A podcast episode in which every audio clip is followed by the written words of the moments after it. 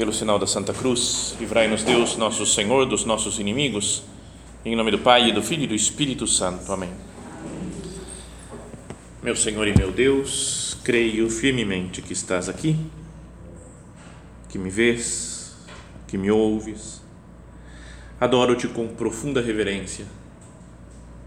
Peço-te perdão dos meus pecados e graça para fazer com fruto este tempo de oração. Minha Mãe Imaculada, São José, meu Pai e Senhor, meu anjo da guarda, intercedei por mim.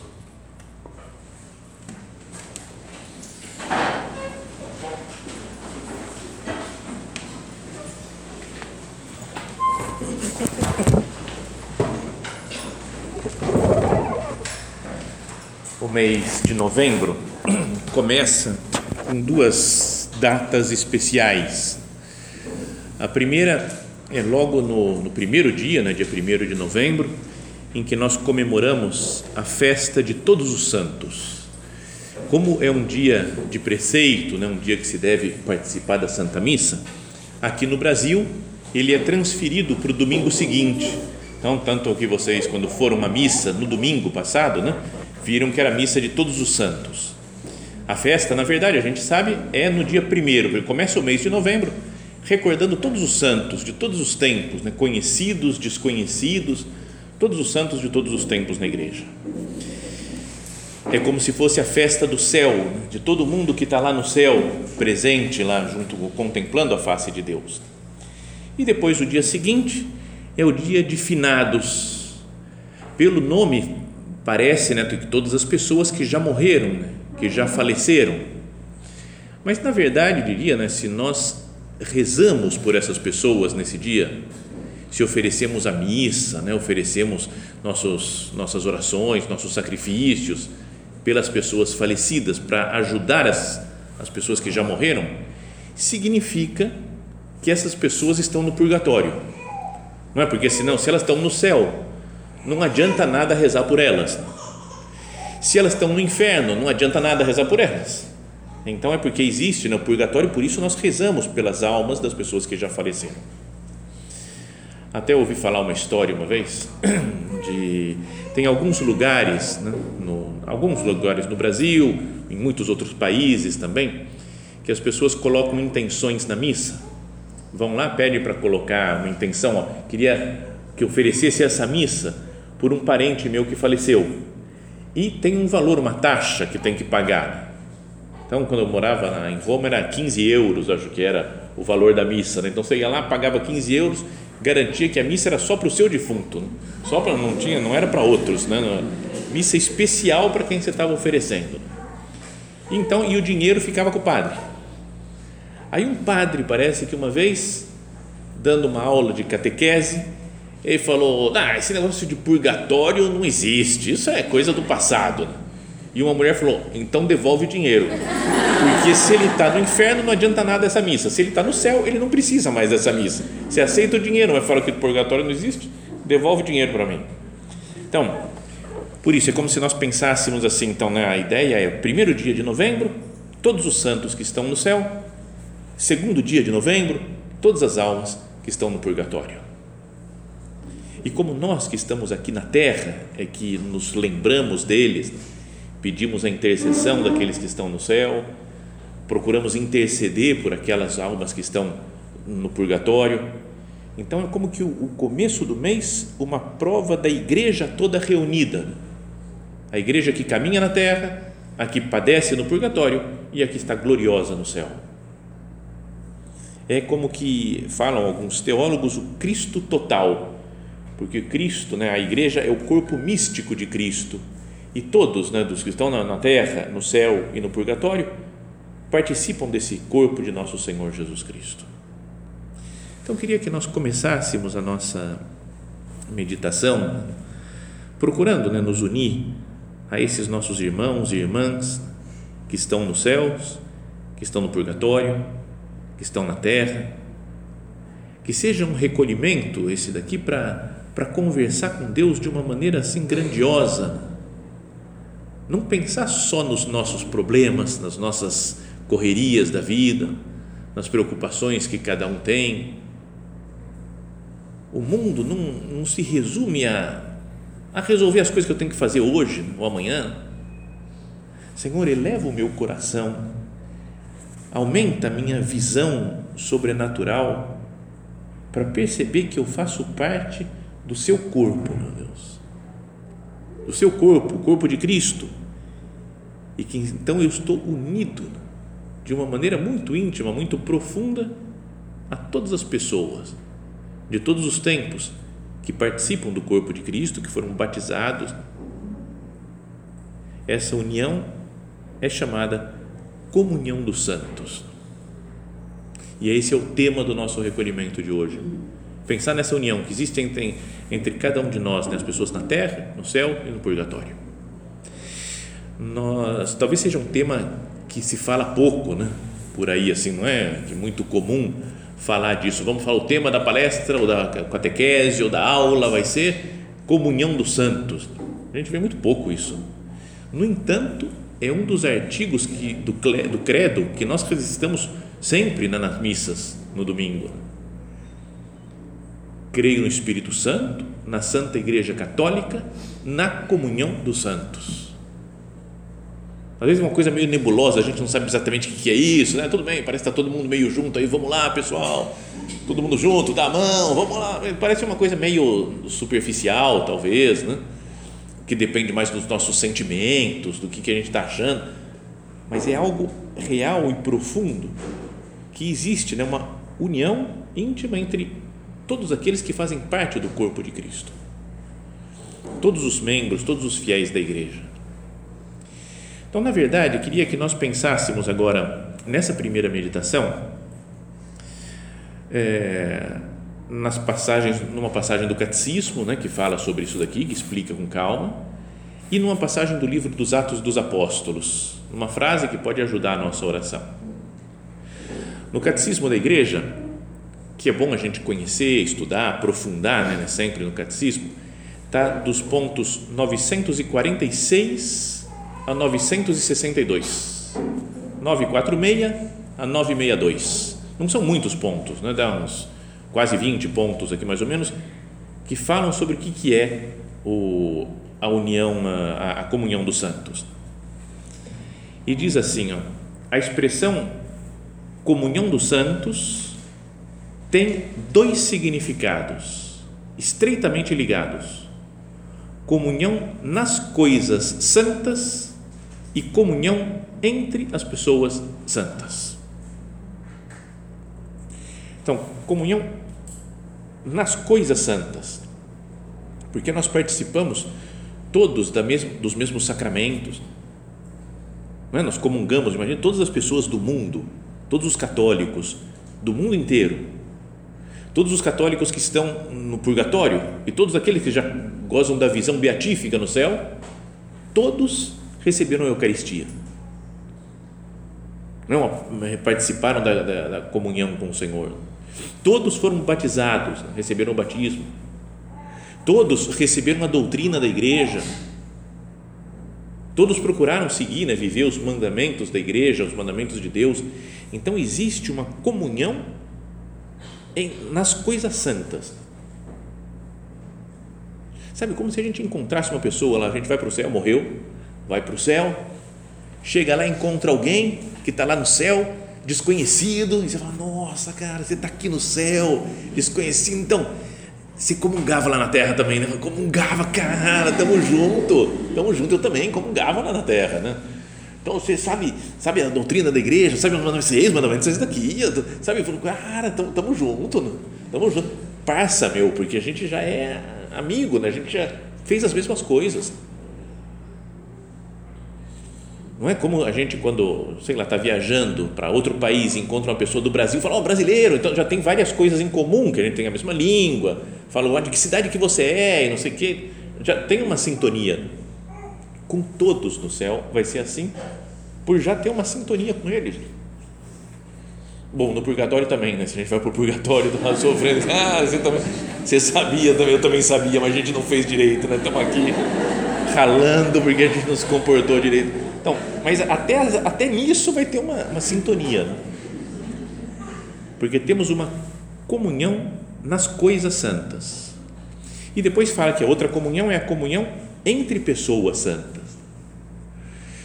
Quando a primeira vez que eu ouvi falar disso daqui, né, de comunhão dos santos, eu falei, só os caras muito santos, muito top, é que tem a sintonia, sabe? A pessoa tá lá na altíssimo na graça, olha para outro que está altíssimo, tamo junto.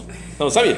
Então, eu falei, cara, quem sou eu? Eu não tenho nada de comunhão dos santos, porque eu sou um pobre pecador, mas não é isso, né? Não é, é comunhão entre pessoas santas, nesse sentido de santidade moral só, uma pessoa que, que, sei lá, que alcançou um nível, um grau de santidade elevado, mas entre todas as pessoas que, que vivem em Cristo, que participam do corpo de Cristo. Fui batizado, eu pertenço ao mesmo corpo, então eu estou unido a todas as pessoas que pertencem a esse corpo. Vamos falar depois na outra meditação, citar aquela passagem lá de São Paulo aos Coríntios, que ele fala né, que um é olho, outro é pé, outro é nariz, boca, perna, braço. Né? Então cada um tem a sua função dentro da igreja, a sua participação, mas todos pertencem ao corpo de Cristo.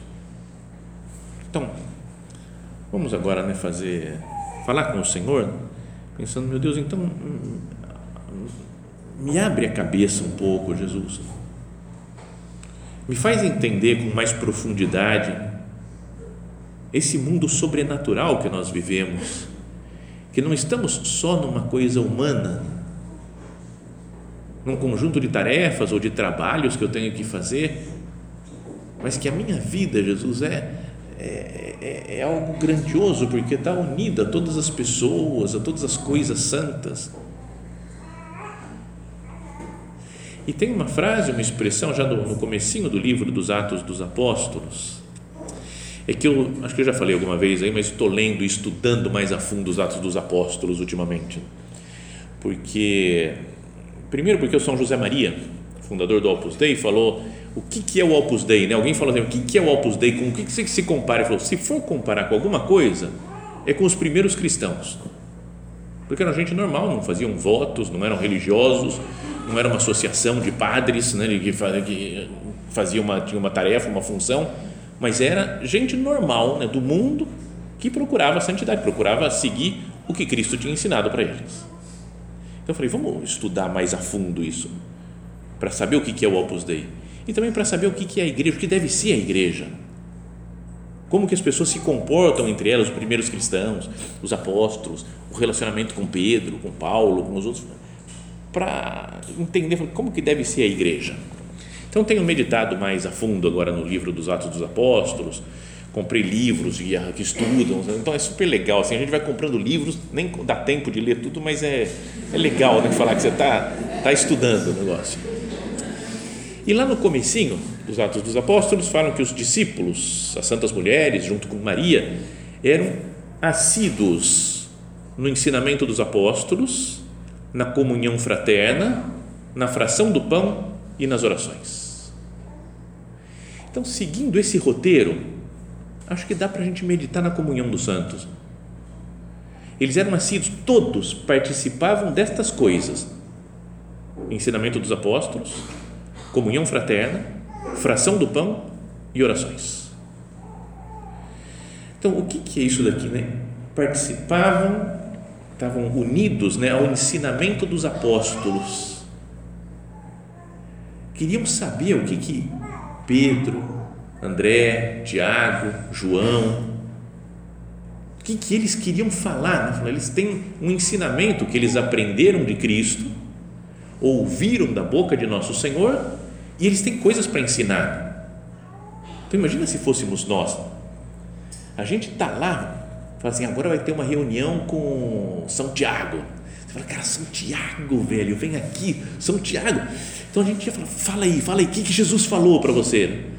Então a gente devia querer aprender né, do, de, dessa, desses apóstolos, do que estão ensinando não é? O São Pedro vai falar alguma coisa, estou atento ao que Pedro quer, o que ele falou, o que Jesus falou só para ele. Né? E quero estar unido a eles, né? a Pedro, aos apóstolos. Então, agora nós temos também a doutrina da igreja, os ensinamentos do catecismo da igreja. A gente devia querer falar, eu quero aprender isso, saber o que, que é a Sagrada Escritura, tudo que eles ensinaram, a tradição da igreja, esses dois mil anos de história da igreja. Eu tenho que conhecer para falar o que, que é que a gente tem em comum com os santos que estão no céu agora.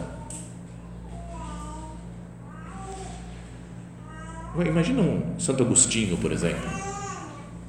O que, que foi que ele ouviu da Sagrada Escritura, dos ensinamentos da igreja, como que ele aprofundou isso? Não, São Francisco de Assis, como é que era a, a vida dele? Ele não tinha um, um conhecimento da doutrina da igreja, não procurava aprofundar, saber quem é Cristo, né? o amor dele por Jesus Cristo.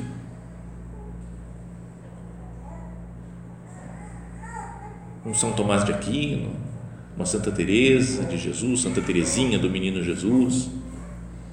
Todos esses tinham um amor enorme né, aos ensinamentos dos apóstolos, que é, sobretudo, a Sagrada Escritura, né, o que ensina não, as, os Atos dos Apóstolos, as cartas de São Paulo, e depois o que ensinaram os papas ao longo da história, o magistério, a tradição.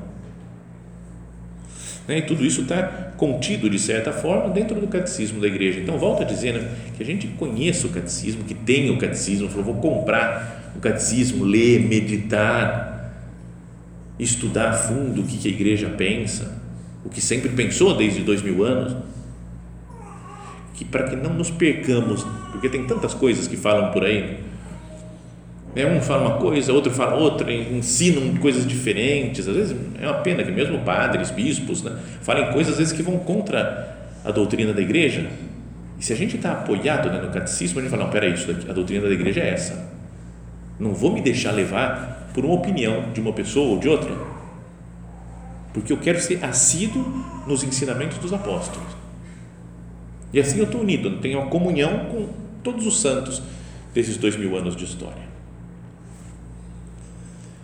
Depois falam que, além de assíduos no ensinamento dos apóstolos, eram assíduos na comunhão fraterna. Comunhão fraterna. Que é a caridade com os outros. Lembra que Jesus fala né, no finalzinho da sua vida, na última ceia, Amai-vos uns aos outros como eu vos amei, nisto conhecerão que sois meus discípulos. Nisto conhecerão. Eu, dá para perceber na minha vida né, que eu sou discípulo de Cristo? Pela minha caridade? Falam que os apóstolos, né, nisso daí dos Atos dos Apóstolos também que tenho lido, lá no capítulo, final do capítulo 4, falam que os apóstolos, que as pessoas, né, todos os primeiros cristãos, sei lá, vendiam suas coisas, falaram, eu tenho a mais, né, eu vou vender e vou para os apóstolos, uma doação generosa, porque daí os apóstolos pegavam esse dinheiro e ajudavam os outros cristãos carentes, né, que estavam sofrendo, que não tinham tantas condições econômicas. Então, eu sou dessas pessoas que eu estou disposto a me doar aos outros, pela caridade, eu estou unido a todo mundo, eu dou, dou minhas coisas, dou meu tempo, minha atenção, meus cuidados.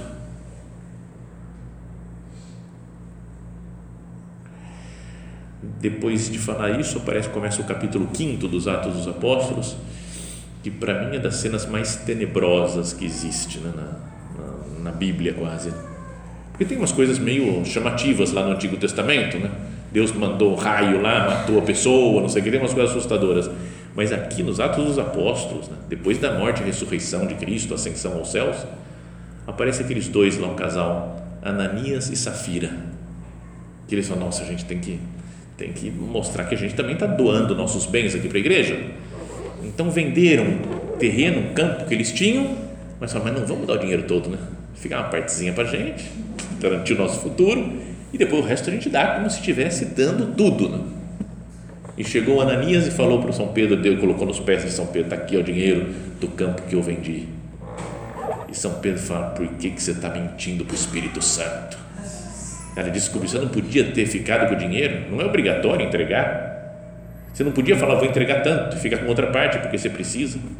Você não precisa nem vender o campo, podia ficar no campo, mas por que, que você quis enganar o Espírito Santo e a igreja? E aí com isso o cara pô, morre na hora, o Ananias. Então vem os caras, os jovens pegam eles e enterram. Três horas depois vem a mulher, a Safira. Entra lá e São Pedro, sem saber de nada o que tinha acontecido, São Pedro fala: E aí, por quanto você vendeu o terreno? Ele falou: Por tanto. Mentiu também, tinha combinado com o marido antes. E São Pedro ah, mentiu com o Espírito Santo. Tá vendo os caras que enterraram teu marido? Vou enterrar você agora. E ela, puf, morre também. Então é assustador, né? E aí vão lá, pegam ela enterram do lado do seu marido. Morreram para sempre unidos, né? Os dois enterraram um do lado do outro. Mas você fala, cara, meu Deus, eu não, que eu não tenha esse estilo, né? De vou pensar no meu mundo, nas minhas coisas, não é? tentar manter uma pose de gente boa, de gente católica, mas que tem uma vida dupla. Bom, a caridade fraterna, na caridade é que está a comunhão com os outros. Em rezar pelas pessoas, em querer bem, em pensar bem, em procurar ajudar né, com as nossas capacidades. Depois eram nascidos na fração do pão. Fração do pão é o modo como chamavam né, a Santa Missa, naquele começo, lá nos primeiros tempos do cristianismo. A fração do pão. Então eles eram nascidos na missa. É que a missa é o lugar onde está todo mundo unido. Né? Pensa, todo mundo do céu está presente na missa. Todo mundo do purgatório, 100% está presente em cada missa. Todo mundo da terra, diria que as pessoas do passado, do presente e do futuro, todo mundo presente na missa. Porque a missa é a paixão, morte e ressurreição de nosso Senhor. Que é o acontecimento central da história que salva a humanidade e se torna presente sobre o altar em cada missa. Podia até dizer, né, como fazer para melhorar, para viver bem a comunhão dos santos? Missa. Vai na missa e fica lá, fica diante do altar, fala, aqui está todo mundo junto e eu estou unido com todo mundo. Não é bonito pensar isso? Lembra que ela teve conhecido de uma, uma vidente boliviana, né, Catalina Rivas, que ela fala que um dia na missa Nossa Senhora apareceu para ela e fez ela ver o que, que era a missa. E na hora da consagração falou, aparece todo mundo lá na frente dela. Anjos, santos, pessoas falecidas, gente do purgatório, tá todo mundo, né? Ela tem uma visão do, deve ser um espetáculo. Isso eu queria, falar, Jesus, deixa eu ver algum dia, vai.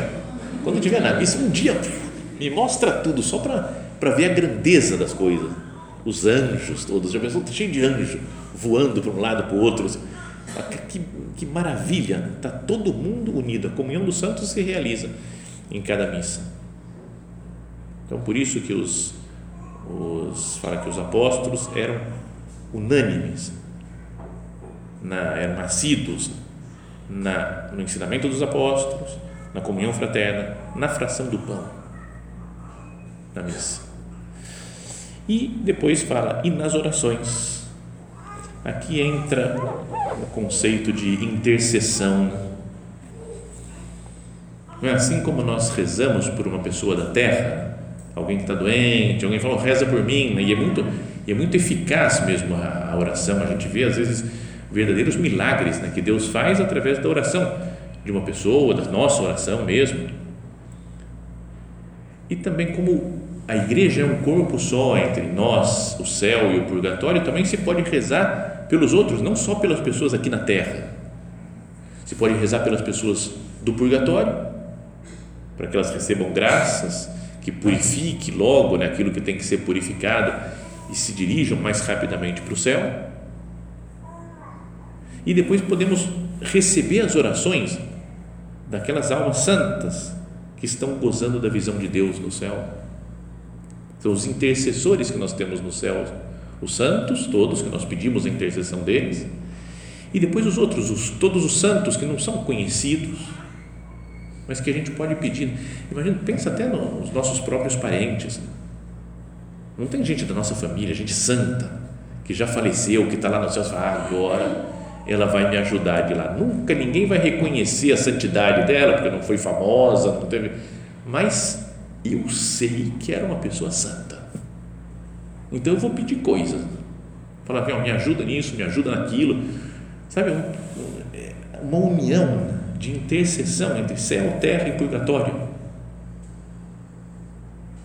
Então, se nós vivemos esses quatro pontos que a igreja do início vivia, que eram nascidos no ensinamento dos apóstolos, na comunhão fraterna, na fração do pão e nas orações, nós estamos vivendo bem a comunhão dos santos. Mas isso que queria dizer antes de terminar essa primeira meditação, né, antes do nosso tempo aqui de, de oração, de silêncio, no recolhimento, pensar, Senhor, me faz ver mais amplamente, me faz enxergar mais sobrenaturalmente as coisas do mundo. Porque tantas vezes, Jesus, eu me, me fecho nas minhas coisas, nos, nos meus problemas, nas coisas que eu tenho que resolver, que tem às vezes tão pouca importância, diante da grandeza que é participar do corpo de Cristo, estando unidos, né, todas as pessoas do céu, unidos a todas as pessoas do purgatório, unidos a todas as pessoas da terra. Que isso mude o nosso modo de enxergar o mundo e, consequentemente, mude o nosso comportamento no dia a dia. Que Nossa Senhora nos ajude, né? se às vezes nós estamos muito, não sei, muito humanizados, vai dizer, no sentido de ver, de ver as coisas puramente de um modo humano, que Maria Santíssima, que é a nossa mãe, vá nos ensinando, né? como nossa mãe da terra nos ensinou tantas coisas, né? a falar, a compreender o mundo, a caminhar, que Nossa Senhora nos ensine né? a olhar para esse mundo de Deus, para a grandeza da nossa vida, com um olhar mais sobrenatural.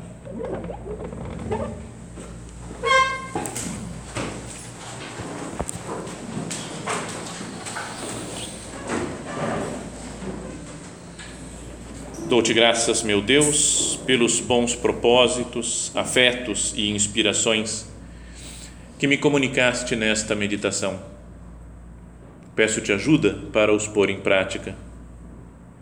Minha Mãe Imaculada, são José, meu Pai e Senhor, meu anjo da guarda, intercedei por mim.